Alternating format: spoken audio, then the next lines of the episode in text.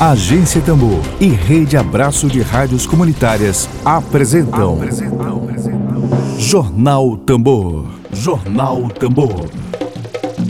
Comunicação livre, popular e comunitária. Está no ar Jornal Tambor. Jornal Tambor. Dedo de prosa.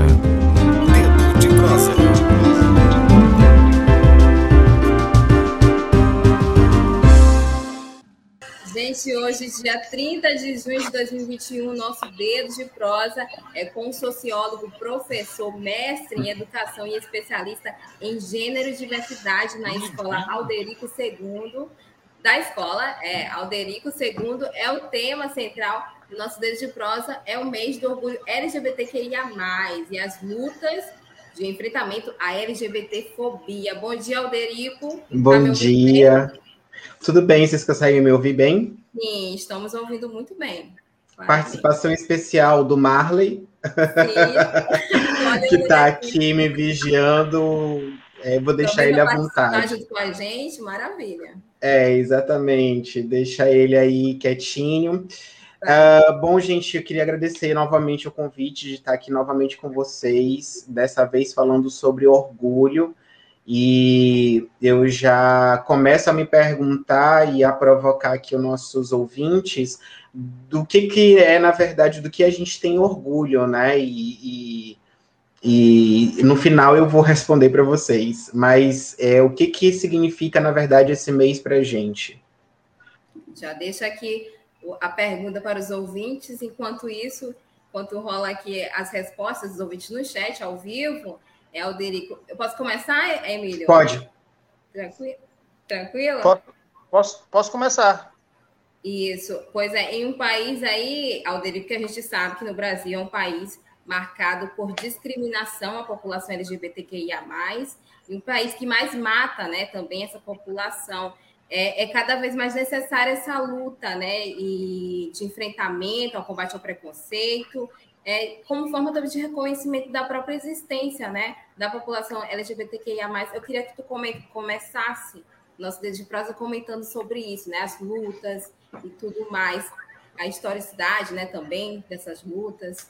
É, tudo começa, Lívia, em 1969, precisamente, é, numa revolução chamada Stonewall Inn, que leva o mesmo o, o, nome do mesmo bar, né? Era um bar frequentado por pessoas LGBTs, em sua maioria gays, né? Gays afeminados, é, crossdressers, que antes não tinha ainda a nomenclatura drag queen, eram, eram transformistas, né? A grosso modo de tradução.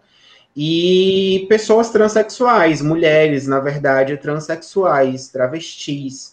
E entre elas, a, a Silvia e a Masha P. Johnson. Tá? Inclusive, tem um documentário na Netflix, para quem quiser aprofundar um pouco dessas personagens, dessas protagonistas do movimento é, gay, inicialmente conhecido como movimento gay, que aí vai repercutir no cenário mundial. Então, dos Estados Unidos, a outros países começaram a se inspirar nesse primeiro movimento a partir da Revolução de Stonewall. E é, a, o que, que foi essa revolução, né? A, a revolução nada mais foi do que um conflito entre essas pessoas LGBTs e a polícia corrupta, né, de Nova York. Então, assim, é, alguns, os bares naquela época, para, para serem frequentados ou para funcionar, tinha que ter o aval da polícia e eles exigiam uma propina para isso. Quando as pessoas LGBTs começaram a se recusar a pagar essa propina, os policiais começaram a, a perseguir, né, a rechaçar. Então, a, a, a, comunidade LGBT se uniu e foi mesmo realmente para é, o confronto físico, né? Então, é daí que eu chamo revolução. Vocês vão ouvir muito falar em rebelião, em revolta, mas essas palavras elas são utilizadas para, para realmente é, menosprezar o movimento, porque veja só, quando você se é, rebe rebela né? Quando você se revolta, parece que você é o culpado, né, de estar agindo daquela forma, quando na verdade você está reagindo a uma ação truculenta. E no caso era, é, era uma reação truculenta da própria polícia, que estava ali para te proteger e, na verdade, é, não houve essa proteção. Houve, na verdade, foi uma agressão e várias pessoas se machucaram, se feriram naquele movimento, é, naquele início do movimento, né? E aí veio o Milk, que é uma outra personagem, um outro personagem, uma, uma outra personagem, né? O, o Milk, que veio se, se juntar às travestis, transexuais, e vários outros protagonistas vão aparecendo aí, liderando o agora então conhecido movimento LGBT estadunidense. E aí ganha uma dimensão europeia e só mais tarde chega ao Brasil. Mas por que, que chega muito tarde no Brasil, ou seja, depois de quase 30 anos? Porque aqui a gente vivia uma ditadura e não se podia falar muito sobre isso. Aliás, não podia se falar nada sobre isso, porque senão sofreria duros golpes. E aí o que acontece? Ah, em, 1900, em mil, na década de 1980, precisamente, é, 85, nasce o movimento LGBT brasileiro, né? E lá em São Paulo. E aí vai começar a inspirar outros estados a começar a cutucar, a começar a falar. Depois da transição para a democracia, esses movimentos ganham mais força, né? E vem primeiro com o grupo Somos, aqui no Maranhão veio o, o grupo Tibira, depois do grupo Tibira o grupo Gaivota, Uh, depois a Trama, que hoje é conhecido como a Matra, uh, Lemos, que né, tá até hoje, que é um movimento de lésbicas, é, a Matra é a Associação Maranhense de Travestis e Transsexuais, e aí agora, nos anos 2000 para frente, vieram vários outros coletivos, né, é, associados a essa questão do movimento. Então, aí, aí, respondendo a tua segunda pergunta, então, o que, que foi feito de conquistas, né, de, dessas... Numa linha do tempo, a gente tem a questão de, de, de retirar o, o, o termoísmo, o homossexualismo, da pauta de patologia, ou seja, é, de, deixa-se de perceber a homossexualidade como um distúrbio mental, é, depois vieram as primeiras cirurgias no final dos anos 90 de redesignação sexual, né, tanto feminina como masculina. Então, para quem não sabe o que é essa cirurgia, ela é uma ela é a mudança, né, de sexo da anatomia masculina para o feminino e do feminino para o masculino. Né? As primeiras foram, foram no, no final dos anos 90. Depois veio o casamento civil, primeiro com a união estável, depois agora realmente você pode casar civil, né? O, o teu marido, a tua esposa pode carregar o teu sobrenome, sim, né? A, a mesma questão com divisão de bens, porque antes os companheiros morriam e quem ficava não podia receber, às vezes ia para a família, né? E se a família autorizava que ia para o companheiro ou para a companheira, ou então ia para o Estado. Hoje não, se você realmente deixa teu companheiro, o teu companheiro tem todo o direito a receber a esses bens, enfim, construídos, enfim, é, até a guarda dos filhos, a adoção, a própria adoção, ela é legalizada. E entre esses destaques, o, o, o último que nós tivemos em 2019 foi a criminalização da homofobia e da transfobia associada ao crime de racismo, né? Então, a gente tem uma penalidade para quem comete qualquer tipo de ato reconhecido né, como homofobia. Então, é, teoricamente, tudo isso é, ele existe, né, Lívia, Emílio? Mas na prática, às vezes, a gente ainda encontra dificuldades. Ainda se encontra dificuldade, por exemplo, quando você vai lá para casar e o, a Defensoria Pública desconhece que você pode casar, que você pode, inclusive, pegar o sobrenome do seu parceiro, da sua parceira. É, existe também um processo muito moroso, muito demorado de adoção. As crianças querem ser adotadas, precisam ser adotadas. É, existem casais aí com condições financeiras para isso, mas o Estado fica criando uma burocracia imensa e às vezes você é, conhece aquela criança um, pequenininha, né, dois anos, três anos, e passa aí, ela fica adolescente e você não consegue, às vezes, adotá-la. É, tamanha a, a, a, questão da cirurgia, da redesignação é, é, sexual, é, a fila do SUS é em média de 5 a 20 anos de espera, dependendo do estado. Por exemplo, lá em São Paulo são 20 anos a fila de espera para você mudar o teu, o teu sexo, né? porque só existem cinco ambulatórios no Brasil inteiro, apenas cinco. E só um aqui no Nordeste que fica em Recife para atender toda a demanda da região. Então, olha que absurdo, né? Uh, outra coisa é a própria é, criminalização da homofobia. É, eu ainda, por exemplo, como sujeito gay, não me sinto seguro de sair de casa, porque às vezes você é agredido, você às vezes é até assassinado, mas o crime não é desvendado, é, às vezes associa-se muito a culpa ao próprio LGBT, né? Então, ah, você que causou isso, você que se envolveu com uma pessoa perigosa, nunca a culpa é da pessoa que te agrediu ou te violentou.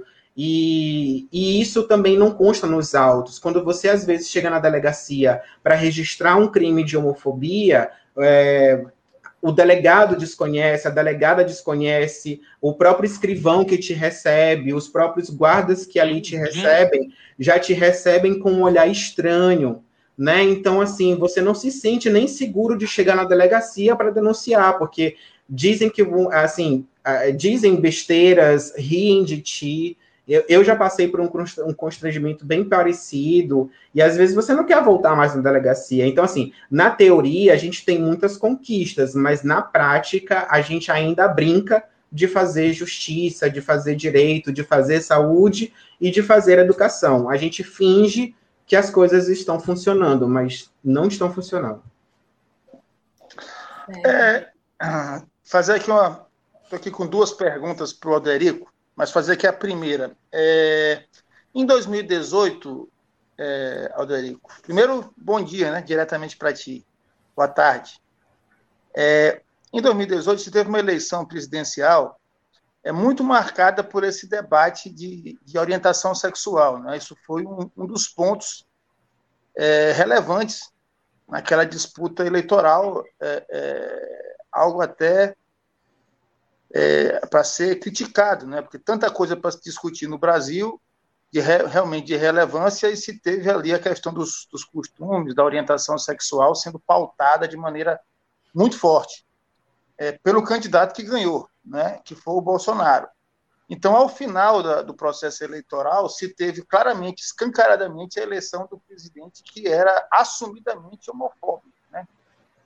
É, isso provocou é, é, é, uma preocupação muito grande na sociedade, tanto na comunidade LGBTQI, quanto nas pessoas que não fazem parte da comunidade, mas que, obviamente, têm uma, uma preocupação, a sensibilidade em relação a, a isso.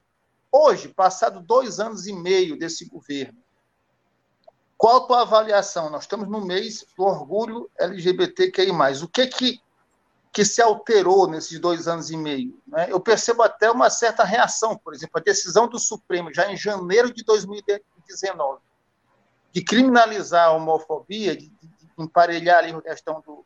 associar a questão do, da mesma punição para a questão do racismo, já foi ali, me parece que uma resposta política de um outro poder, como quem diz, ó, vem devagar que a coisa não é assim como tu está pensando. Hoje, passados dois anos e meio, como é que tu vê é, esse mês e a, e a situação como um todo dessa pauta LGBTQI+, no Brasil? É, Emílio, tem um, um cardzinho circulando na internet que resume muito bem o mês do orgulho aqui no Brasil, passado esse período de dois anos e meio de trevas que nós vivemos. Porque não mudou, né? As coisas tendem a sempre piorar. Né? O pânico e o medo ele tomou conta da nossa comunidade LGBT. Né? Eu, eu digo que a gente tem que celebrar o fato da gente estar vivo. É, me perguntaram, mas o que, que vocês mesmo estão celebrando? E até eu mesmo me fiz essa pergunta. E eu disse, o que, que realmente a gente está celebrando, né? A gente está celebrando o fato da gente não fazer parte das estatísticas. Quem está vivo hoje está vivo por pura sorte ou porque está dentro de casa, a família está protegendo, porque tem uma proteção mesmo de, de amigos, né? A gente está andando em bando. Eu não sei se, eh, se vocês têm amigos, né, conhecidos LGBTs, mas percebam que todos eles estão andando em bando. Eu nunca tinha visto isso antes. Às, ve é, às vezes, até os mais solitários gostavam de tomar a sua cervejinha num bar sozinhos Hoje a gente não pode fazer isso, a gente nem deve, eu nem aconselho. Ah, é um pânico? É um pânico, porque você é um alvo fácil para pessoas perturbadas te violentarem. Então, é, é a gente está nesse, né, é, nesse estágio, né, Emílio? E esse cardiozinho, ele diz o seguinte: nós começamos o mês do orgulho com a Patrícia Bravanel sendo homofóbica em rede nacional em pleno horário, assim, de pico de audiência, e ela mete um, um discurso altamente homofóbico e racista. Ali ela diz quem ela é, né? Depois ela tenta pedir desculpa, mas mesmo assim ela trouxe uma pessoa LGBT da sua produção. Eu, eu não senti aquela pessoa à vontade, porque logicamente ela, é, ele estava ali para defender, antes de mais nada, o seu emprego. Né? Ele tentou fazer tudo mais, mas não me convenceu. É, ela disse que estava querendo aprender, mas ela nunca se colocou em, em aprendizado. O próprio sobrinho dela, né, o, o, o Thiago Abravanel, é, se, disse que já tinha se colocado à disposição, mas ela nunca procurou. E outra coisa, aí veio é, a travesti que foi queimada viva em Recife, nós tivemos diretor de escola é, tratando aluno é, é, gay de forma homofóbica. Nós tivemos aqui no Maranhão o caso do Luiz. O Luiz foi assustador aquilo, Emílio. Não sei se vocês acompanharam também, mas lá em Porto Franco, a galera estava filmando, sabe? É, é, é, filmando a morte de um sujeito. Eu nem vou dizer que é a morte de um gay. Né? Não interessa se ele era gay, se ele era. Era um sujeito, gente mas eu não consigo conceber essa, é, é, é, essa falta de, de, de, de, de, de, de acolhimento, de afeto das pessoas umas com as outras. A gente chegou no estado mesmo de trevas que aí dane-se, eu quero vender esse vídeo para ganhar like lá no YouTube, para ganhar like na minha rede social, porque é isso que está em jogo hoje em dia, né? Então a, a, o, a galera tá, tá vendendo qualquer tipo de conteúdo que gere engajamento. Não importa se o conteúdo é violento, se a foto, por exemplo, do Lázaro morto. Ah, me passa aí a foto, eu quero ver. Que absurdo! Né? A gente está a gente tá querendo ver a morte, a gente está querendo vender a morte a, a todo é, direito. E, e, perceba que são, são sempre mortes de corpos e corpas pretas, pretos e de LGBTs, né? Você não pede para ver um corpo branco morto. A gente quer sempre ver o corpo preto, o corpo é, LGBT deformado, enfim. Isso daí é muito bizarro na minha cabeça. Eu não consigo. E isso é assustador, porque se a pessoa tá te filmando morrendo, ela tão pouco. Tu vai começar a internalizar que eu não vou mais andar sozinho, porque as pessoas elas vão filmar a minha morte. Ninguém vai me defender, por exemplo, se um cara vier me agredir na praia por eu estar, por exemplo, com meu namorado. Qual é? Se a pessoa que está filmando a morte do Luiz, ela vai filmar a agressão da gente, não vai defender a gente. Tá me entendendo, Emílio? Então, as pessoas ganharam força nas suas violências. As formas das violências agora são, são outras. E aí não é nada de novidade, isso sempre existiu, só que agora é espetáculo. A gente filma para postar nas redes sociais, porque gera engajamento. E isso é perturbador. A gente fica com medo mesmo de sair de casa e de ir até para uma balada, de, enfim, até ir para um simples barzinho com o teu namorado ou com a tua namorada, porque ali possivelmente você vai ser, e eu já acompanhei vários casos durante essa pandemia, nos stories das pessoas de agressão mesmo, de pessoas irem, é, saírem do bar expulsas porque elas estavam tumultuando. né, elas estavam tumultuando o, o, o ambiente e não o outro. Lívia, eu tenho mais uma perguntinha para ele, mas se tu quiser entrar. Não, acho que tá bom, então eu vou aqui, porque eu queria pegar Vai, o ganchinho do que o Alderico falou. A gente está falando sobre. E aí, Alderico, eu trago um caso que eu acho que você já deve estar, tá, até ficar sabendo já, que é do, do apresentador Siqueira, né? Um, um apresentador em rede nacional, Sim. É, falando falas preconceituosas, assim, discriminatórias contra a população LGBTQIA+. O, o que eu percebo é que é, tem fundo em relação com a campanha publicitária do Burger King, né? Sobre onde tem um vídeo é, relacionando é, o público infantil com, com as causas, né? LGBTQIA+. É, tem a ver com isso também, né? Sim, sim. É, é, Lívia, é, é, engano a gente achar que, por exemplo, as crianças elas não vão entender a pauta. É, eu já trabalhei com crianças é, e, e, na verdade, eu trabalhei com todos esses públicos da educação, tanto da educação infantil até o ensino superior. E por incrível que pareça, os que me dão sempre mais, mais trabalho, e eu, se você perguntar para outro professor, talvez ele te diga a mesma coisa, são os adultos, né? As crianças, quando, uma vez que você mostra para elas o que, que é amor, o que é afeto, o que é acolhimento, elas entenderam, pronto, morreu bem ali. Tu não precisa nem falar de identidade de gênero, de orientação sexual. Basta você falar que são duas pessoas que se amam e que querem estar juntas. Ela vai entender, sabe? A, a gente precisa falar mais disso lá no início de toda a educação, para evitar que seja um adulto que não queira dialogar sobre o assunto. Então, às vezes, a gente acha que está ensinando a criança a ser uma pessoa LGBT e a gente não ensina. É, eu tenho falado todas as vezes, é, em todas as entrevistas, eu digo sempre a mesma coisa. Parece que eu sou chato e repetitivo, mas é porque as pessoas ainda não entenderam. O fato, por exemplo, de você usar rosa, isso não te torna mulher. O fato de você usar azul não te hum. torna homem. Isso faz parte das tuas construções identitárias, mas isso é subjetivo, isso é teu. Nem todo menino gosta de azul e nem toda menina gosta de rosa. E ponto final. A gente precisa entender isso, sabe? Não é o pai que vai determinar como é que se dá essa construção do filho ou da filha. É, ele só precisa entender é, que aquele sujeito ele tem todo o direito de construir a sua própria identidade, seja ela qual for.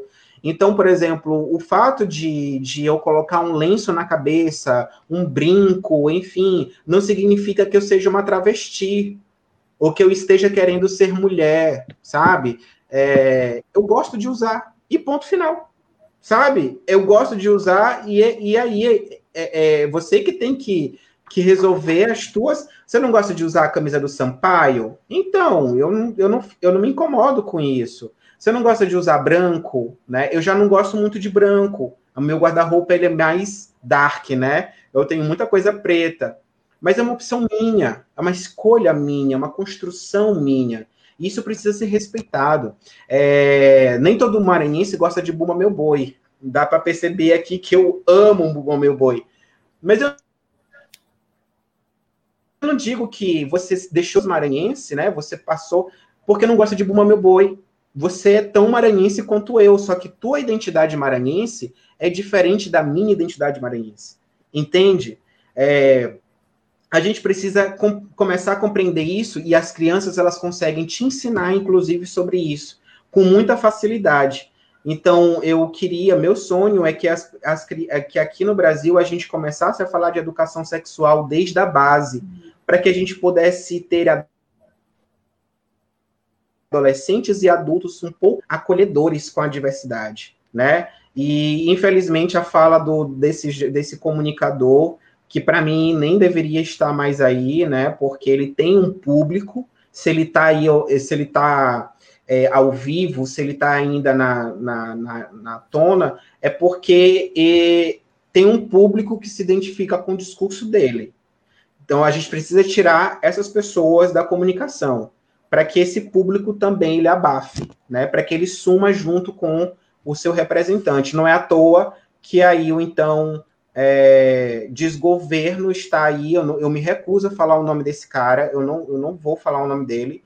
Né? Ele foi eleito a partir de um discurso onde milhões de pessoas se identificaram. Ele não foi eleito à toa, não foi um, um voto jogado fora, não foi um voto neutro. Tínhamos outras opções, sabe? É que me colocasse até um cara de direita lá, mas um cara louco, psicopata como esse, que sempre demonstrou em seus discursos e em suas atitudes a sua imaturidade política, a sua homofobia, o seu racismo sempre foi assim, isso não é desculpa. Ah, é porque ele. Não, não é desculpa. Sabe? Que viesse o, o candidato do PT de novo. Hum, se fizesse besteira, a gente tiraria. Mas ele nunca. Ele não, sabe? É, me dói perceber que existem milhões ainda de brasileiros que se identificam com esse discurso. E a mesma coisa aconteceu com esse comunicador. Se não tirar ele do ar, as coisas vão continuar, sabe? O que deveria ser tirado era doar, tirar mesmo o emprego e dar um, um, um, uns anos aí de isolamento até que ele se é, recupere disso, né?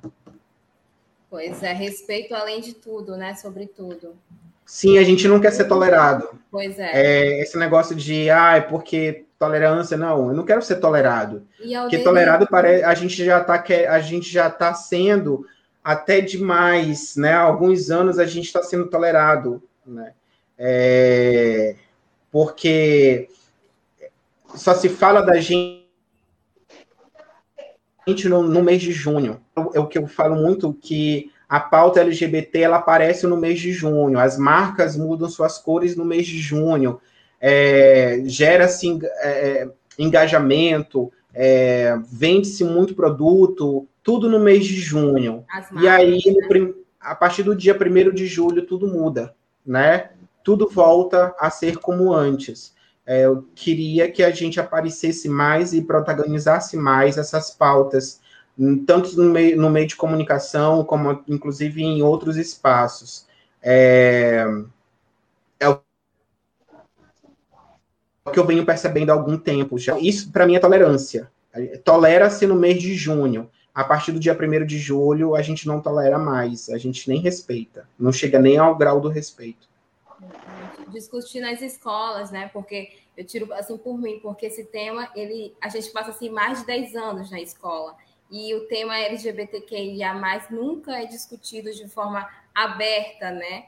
É, com, com, com as crianças, os próprios adolescentes, né, também, era um, era um tema assim, eu a gente, eu não vi no meu tempo de escola.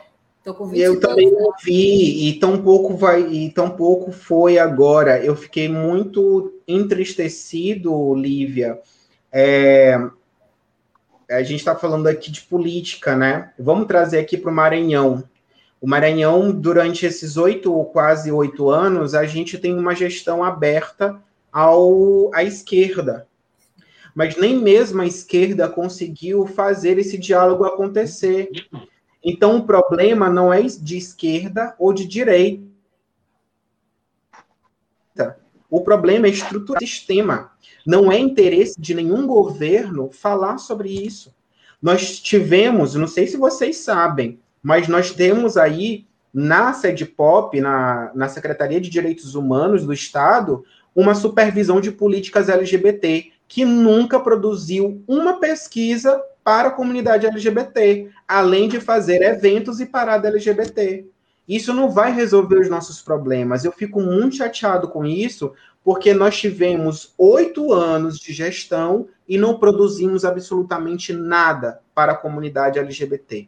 Nada foi articulado com a Secretaria de Educação, por exemplo. Nós não temos um plano de ensino que faça formação de professores na educação sexual, por exemplo.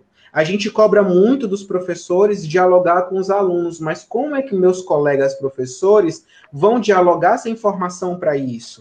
E não teve formação de professores, não teve diálogo com a segurança pública, não teve diálogo com a saúde. Aliás, o único diálogo que se tem com a saúde é a pauta do HIV/AIDS, que a gente já vem aí desde a década de 80 com esse estigma.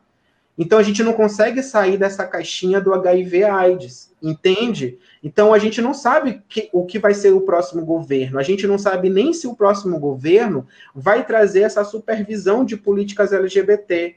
E a gente perdeu tempo, sabe? E os movimentos sociais não cobraram isso do Estado, porque os movimentos sociais estavam institucionalizados. Ou seja, os próprios líderes de movimentos sociais LGBTs estavam compondo também a estrutura do governo do Estado. E nada fizeram. Sabe? O que é mais agravante ainda. Porque não tem pesquisa. A gente não sabe o mapeamento de LGBTs no Maranhão, a gente não sabe a quantidade de indígenas LGBTs que temos. E temos indígenas LGBTs. A gente não sabe a população negra LGBT. A gente não sabe a população de terreiros né, de povos advindos de, de, do candomblé, do terreiro de Mina, que a população conta em massa, né, muito mais do que o catolicismo e a própria comunidade evangélica. A gente não tem um mapeamento. Por quê? Porque nunca houve diálogo do governo com as universidades. Lá nas universidades nós temos grandes pesquisadores, pessoas que, que, que, fazem a pesquisa acontecer, inclusive no campo da educação. Aliás, principalmente no campo da educação. E os grupos de pesquisa não foram procurados para fomentar essas pesquisas do governo, porque não tem. Agora veja que contradição, e a gente está falando de um governo de esquerda. E aí eu não estou me colocando, porque parece que quando a gente critica a esquerda, a gente auto automaticamente é colocado contra né, a esquerda. Eu não, eu estou fazendo análise dos dois lados.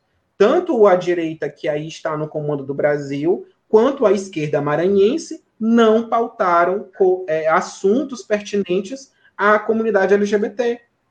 Os dois estão errados. Né? É muito fácil você dizer assim, fora Bolsonaro. Eu acabei falando o nome dele. Fora, né? Fora coisa ruim. Só que a gente está fazendo aqui a lição de casa, sabe? Será é que a gente aqui realmente as coisas acontecerem, é isso que me fica é, é, me, me preocupa demais, porque botar uma supervisão de políticas LGBT somente por botar, para mim, a gente está enxugando gelo. Se não tem orçamento, então tira daí. Porque tu não está fazendo inclusão. Se não tem orçamento para desenvolver pesquisa, se não tem orçamento para desenvolver a política pública LGBT, então não tem razão de existir essa superintendência, essa supervisão.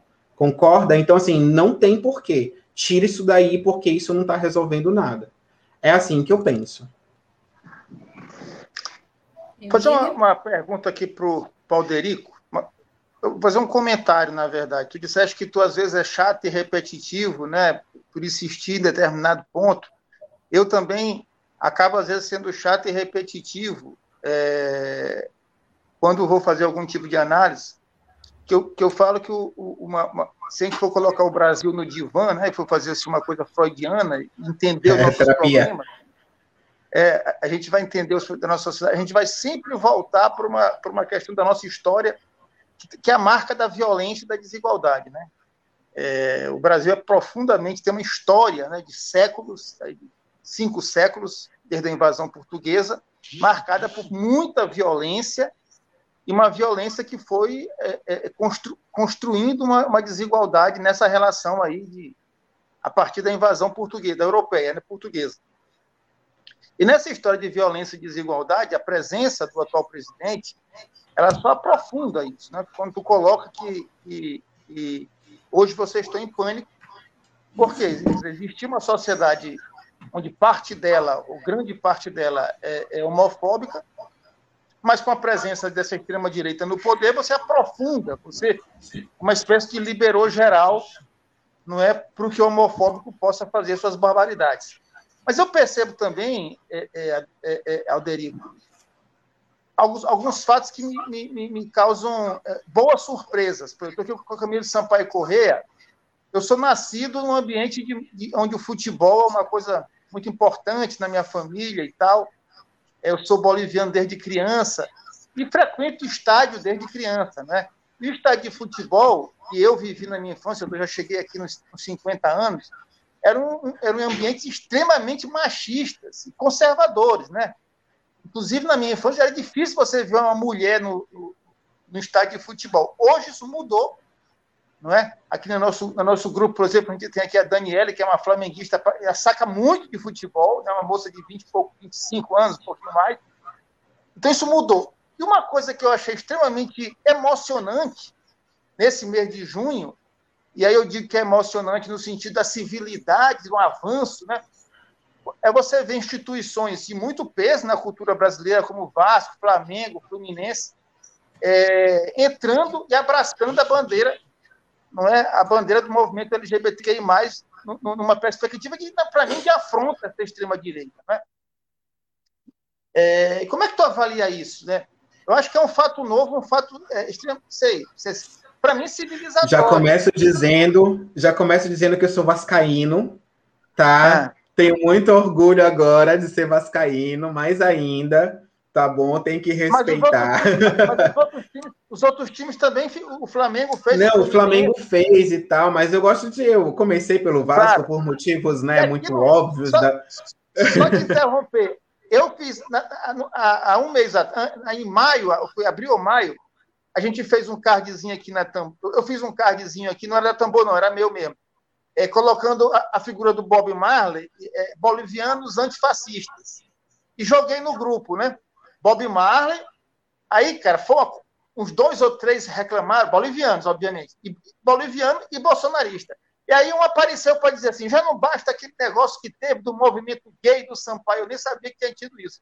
Então você vê hoje, é, é, pegando esse aspecto da nossa cultura, que é muito forte, que é o futebol, e você botando uma, uma, uma pauta é, completamente nova no, no universo futebolístico. Cara, eu acho isso fantástico, porque, Emílio, é, eu venho falando isso de da gente parar um pouco de falar de nós para nós mesmos, né, Lívia? Tipo, a gente está passando anos aí falando somente para nós LGBTs. A gente já conhece a pauta da gente. A gente já sabe que a gente tem de demanda. A gente tem que começar a invadir outros espaços. E eu achei isso fantástico quando o futebol traz isso para si, pressionado inclusive para os seus é, frequentadores, torcedores, né? Porque existem jogadores de futebol gays, né? E que e às vezes não assumem, para fora já estão assumindo aos baldes, né? Tá tendo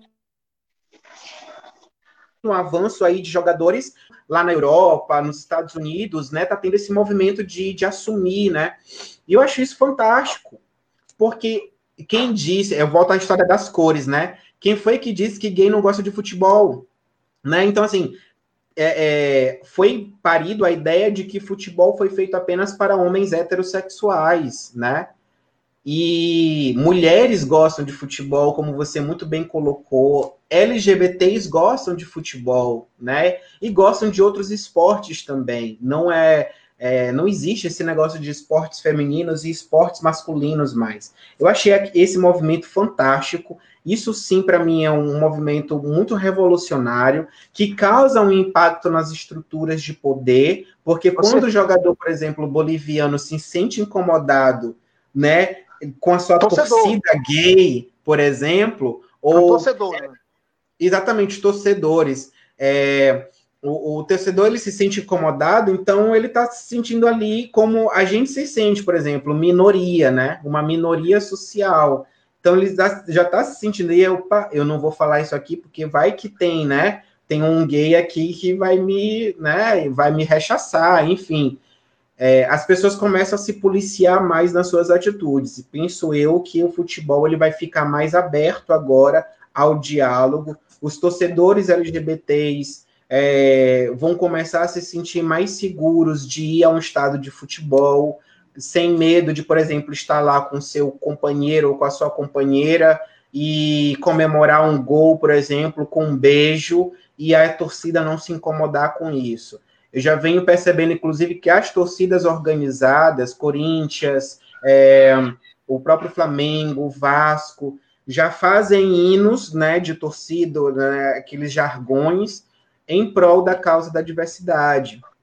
Né? Então, assim, já tem, por exemplo, é, Miss é, trans do futebol, é, o Flamengo já fez, né, esse concurso de Miss, a, a, a, a trans, né, como tem a, a Musa, tem a Musa Trans agora, eles estão, eles já fizeram, isso também é engajador, porque traz o corpo transexual também para o reconhecimento do público, né? Então existe agora, antes só existia a musa, agora existe o muso, né? Então tem os homens também disputando categorias aí de beleza, representando as suas torcidas. Eu acho isso bacana, causa um impacto, né? Tudo que mexe com as estruturas de poder eu acho interessante, porque é isso que a gente tem que fazer mesmo. A gente tem que fazer esse é, incômodo. A gente tem que incomodar de algum jeito. O fato, por exemplo, da Pablo Vittar aparecer seminua, por exemplo, no programa da Fátima Bernardes, 11 horas da manhã, com crianças vendo a televisão, a família toda reunida ali diante, isso para mim é muito massa, porque a Pablo Vittar, se aparecesse, apareceria na época, era Vera Verão que aparecia fazendo piada né, na Praça é Nossa, vestida seminua, né? Então ela estava restrita a um horário, e eu me lembro muito bem que a Vera Verão entrava lá depois das 11 horas da noite, né? Então já era bem tarde. A Praça é Nossa, na época que tinha a Vera Verão. Hoje você tem a Pablo Vittar fazendo show infantil. E eu acho isso bacana, porque a criança não está vendo maldade ali. Ela está adorando a Pablo né? Vittar, uma boneca, é uma boneca para ela. É divertido ver aquele brilho todo, aquele cabelão, e ela começa a dançar também igual. Então a criança não vai ver nada, ela não sabe nem o que é gay, o que é identidade de gênero, ela só está vendo a pessoa e ela está gostando daquilo que ela está vendo. E aquilo que ela está vendo não vai torná-la, né, um, um, homossexual e tudo mais. Por exemplo, a minha geração gostava de Xuxa. A gente assistia Xuxa e as Paquitas era a nossa referência feminina. Então, a gente imitava a Xuxa e as uhum. Paquitas, e eram mulheres. E nem por isso a gente deixou de protagonizar a comunidade LGBT, né? Então, depois veio o El Chan. O que, que era o El Chan? Então, todo, é, toda pessoa LGBT da minha época, da, dos anos 90, é, dançava o El Chan, até hoje, né? É, é coringa de, de LGBT, é saber todas as coreografias de El Chan. E eram pessoas ali, heterossexuais, enfim, que estavam com a bunda do lado de fora do mesmo jeito, e a gente se identificava com aquilo. Hoje querem, por exemplo, rechaçar a Pablo Vittar, porque ela está muito né, a amostra, com um corpo muito amostra, eu tô adorando isso, porque ela conseguiu coisas que outras pessoas LGBTs, inclusive a Rogéria, né, uma grande diva da televisão brasileira, não conseguiu. A Pablo Vital hoje está bombando nas rádios e na televisão. É a drag queen, é exatamente a drag queen mais seguida do mundo. É a maior drag queen e é nordestina. Nossa, né? É maranhense, é de Santinês, já morei lá. de Santa Inês, né? Terra querida, adorada. Meu irmão também já morou lá, o professor Adroaldo. E a Pablo Vittar é de Santa Inês. Então é nossa, é produto nosso, é nordestino, e tá lá mostrando na Globo, em canal aberto, toda a sua arte e sua revolução. Eu acho isso muito bárbaro. Eu, como eu falei, é, só um comentário aqui, Lívia. Só, eu fazer, só, só um comentário, não é uma pergunta. É, já que aqui é um dedo de prosa. Eu lembro que, como eu sou, eu sou mais velho do que vocês dois, é, na minha infância, ali, no final dos anos 70, né? Sidney Magal fazia muito sucesso e todas as crianças adoravam Sidney Magal. Eu sou fã até hoje de Sidney Magal. Maravilhoso. Eu, eu, eu comprei o primeiro disco, né? Que ele estava com uma, uma, uma, foto aqui, né? De, de busto. E o segundo disco, que foi também um estrondoso sucesso, que é da, da música Sandra Rosa Madalena, ele está em pé, em a posição de dan dançando, né? É uma foto dele dançando. E a minha avó materna não me deixou comprar esse disco. Não, não, não comprou. Rapaz, foi uma frustração tão grande. Não porque senão eu ia ficar gay. Uma frustração que eu carrego na vida de não ter tido esse disco ainda de vinil do Sidney Magal do LP de Santa Rosa Madalena, que eu adoro até hoje. Se eu achar, Emílio, em algum lugar, eu vou te dar esse disco de pois é. presente. É. Me dê, não sei que eu gosto se eu achar em algum sebo por aí. Tem uma entrevista maravilhosa dele com a Pablo Vittar, e outro dia teve eles dois falando. Sim, né? sim, eu acompanhei. Eu vejo muito material dela pelo canal do YouTube, ela vai colocando lá as coisas que vai participando. E o próprio Sidney Magal disse isso para ela que eu falei para vocês agora, de que ela está conquistando um espaço que não foi conquistado por ninguém até hoje. Ela é. tem um programa infantil, ela tem show para criança, apenas para o público infantil. É, ela tá bombando aí, né? Com músicas nordestinas, ela lançou agora, nessa tropical, semana. Maravilhoso, um, assim, o, o CD Tropical, balada tro é, tropical, é balada tropical, né? Isso. Alguma coisa assim.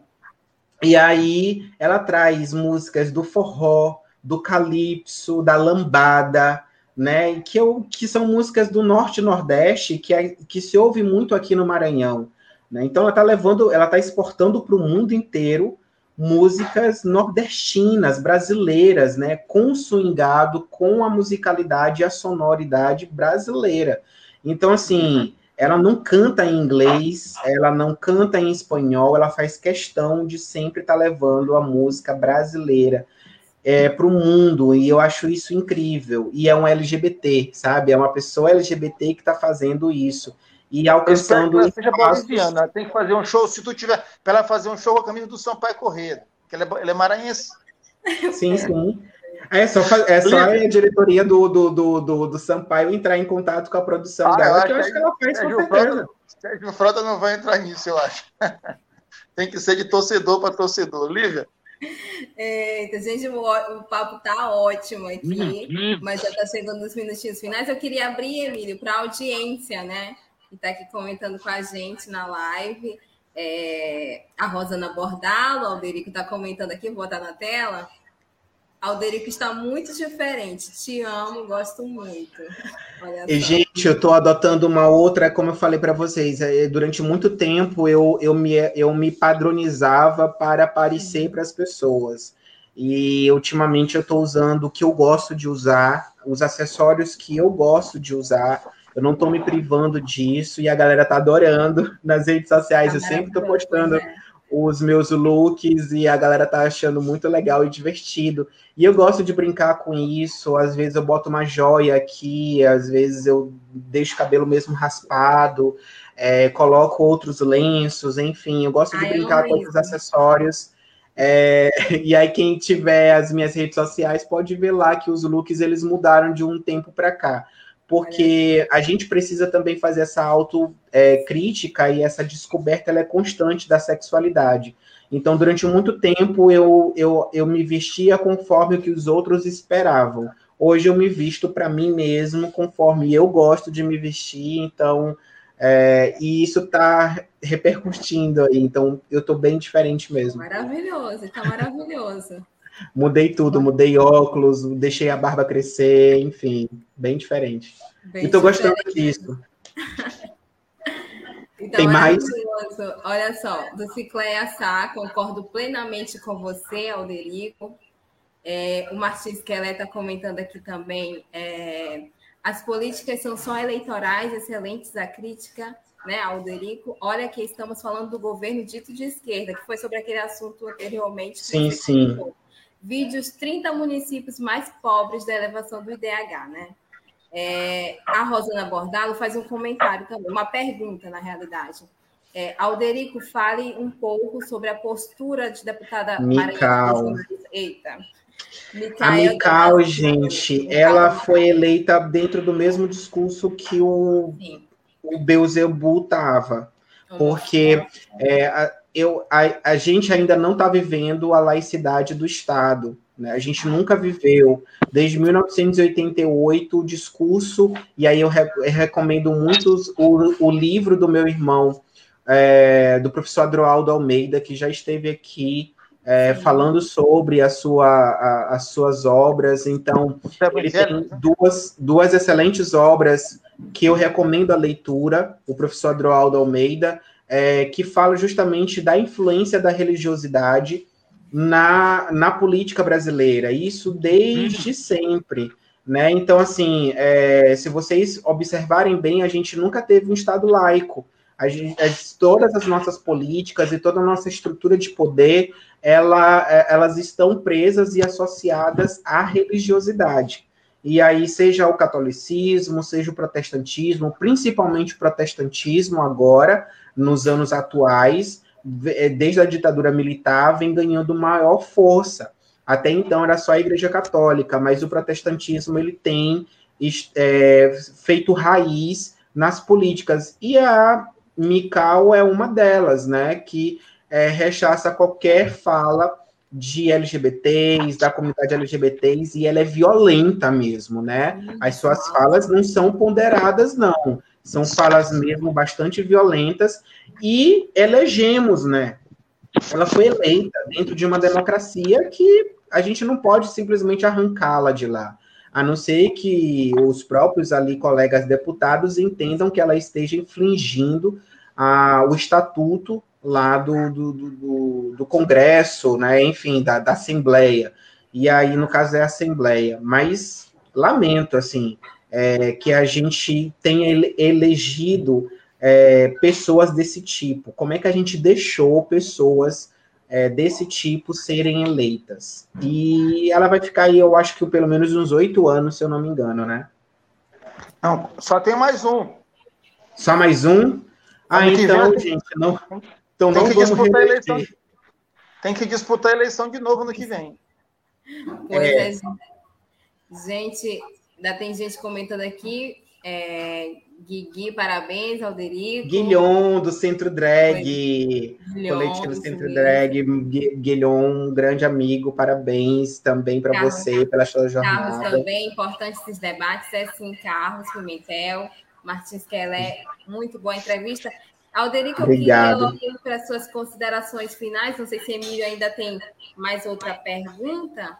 Tem, Emílio? Não, não, não só queria, então, só queria que nas considerações vou... ele falasse o documentário que ele falou no início aí a ah, respeito sim, da história lá. Ah, tá. Vou, vou deixar dicas aqui para vocês. Sim, é, primeiro, o documentário da Marsha P. Johnson, que está na Netflix.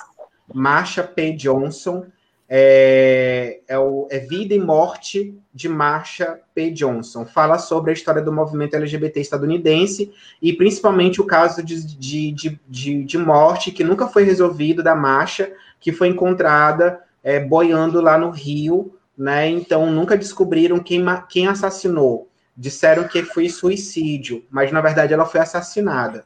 Mas esse caso nunca foi descoberto. E aí, durante o documentário, vai contando é, toda a história do movimento, enfim. E aí, é, outro documentário que eu deixo como sugestão é Cartas para Além do Muro, que foi inspirada nas canções de Cazuza, e são depoimentos de pessoas com HIV AIDS, é, e aí faz o cruzamento com o movimento LGBT brasileiro. E por fim, outra, uma série que é bem mais recente, que é Pose, que fala sobre essa também, a questão do HIV AIDS e também o movimento LGBT estadunidense, é, com três é, temporadas. A terceira vai sair, parece que agora, por esses dias, ou por, esse, por esses meses. E aí, indicação de dois livros, né? O primeiro, Devassos de João Silvério Trevisan, e o outro, História do Movimento LGBT no Brasil, que é uma organização coletiva são dois, dois livros recentes que eu super recomendo para as pessoas é, lerem, estudarem sobre o que a gente debateu tudo isso. Aqui fala da história do movimento, desde a concepção que eu disse, né? E aqui Devassos no Paraíso é desde a, do período colônia até os dias atuais, como é que a homossexualidade se constrói aqui no Brasil e como é que ela é vista por, por nós brasileiros. Por fim, agradecer novamente Emílio, Lívia, pelo acolhimento, pelo carinho, é, dizer e responder minha pergunta inicial. Lembrem do que, que eu tenho orgulho. Eu tenho muito orgulho de onde eu vim. Eu tenho vergonha, eu tenho orgulho de ter uma família estável que sempre me acolheu desde pequeno e que nos meus principais tombos da vida, porque mesmo com toda a estrutura, gente, nós LGBTs caímos e caímos muito.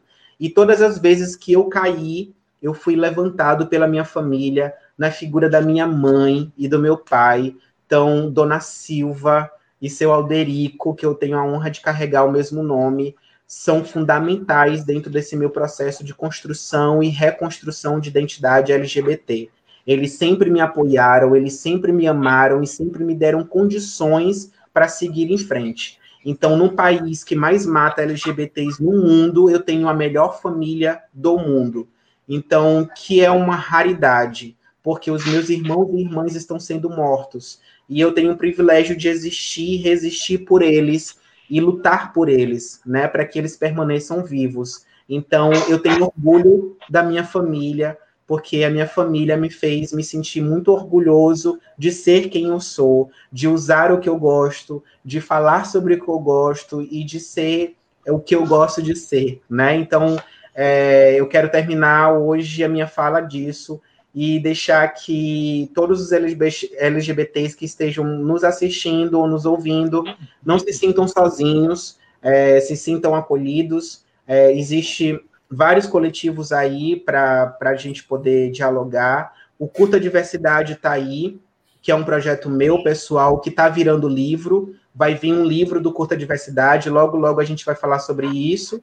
E tem as minhas redes sociais também, pessoais, o arroba Alderico Segundo. E muito obrigado mesmo, obrigado pelo, pelo encerramento. Hoje eu encerro esse mês de, de, do Orgulho LGBT com as bênçãos de São Marçal nosso santo junino e pedindo para que a gente continue aí resistindo. Falta só um aninho para a gente tirar esse covarde aí, esse genocida do poder e a gente poder voltar a respirar. Eu digo que a revolução vai ser colorida e a primavera está chegando. Um beijo para vocês. Beijo, Alverico. A gente agradece a tua participação aqui. Gente, é, viva toda forma, viva a toda a forma de amor, né?